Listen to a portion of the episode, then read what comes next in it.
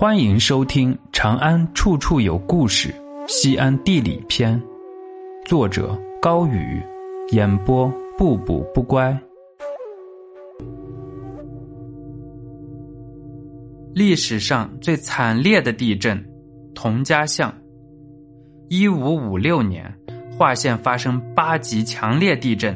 此次地震在我国历史记载中是灾害极为严重的一次。死亡人口之多为古今中外罕见，一百零一个县遭到了地震的破坏，波及陕甘宁晋豫五省约二十八万平方公里的区域。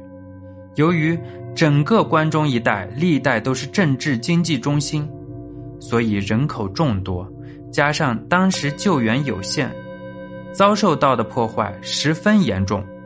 地震后不久。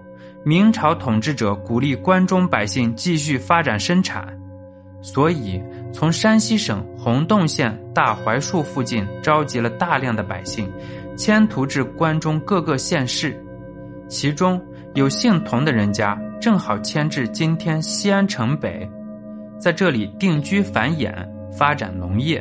后人就把这条巷子称为童家巷，一直沿用至今。在唐代。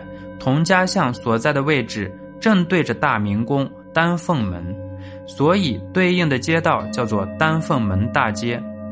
佟家巷南段所在的位置在隋唐年间叫做义善坊，义善坊里住着唐玄宗时期的骠骑大将军杨思绪、左龙五军将军李忠义等等。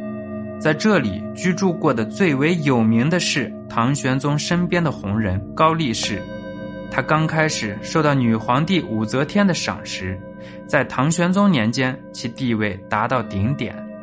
由于曾助唐玄宗平定韦皇后和太平公主之乱，深得玄宗信任，官至骠骑大将军。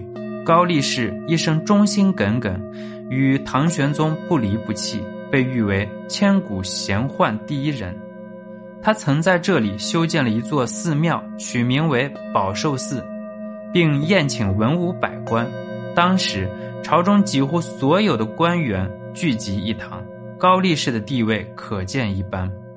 而丹凤门大街随着唐朝末年的战乱与城市的改造，消失在历史的长河中。如今的佟家巷和西安大部分街巷不同。呈一个弯曲不规则的形状，就如同它的历史也曾风光一时，也曾寂寞无闻。本集播讲完毕，感谢您的收听，下集更精彩。喜欢请关注加订阅。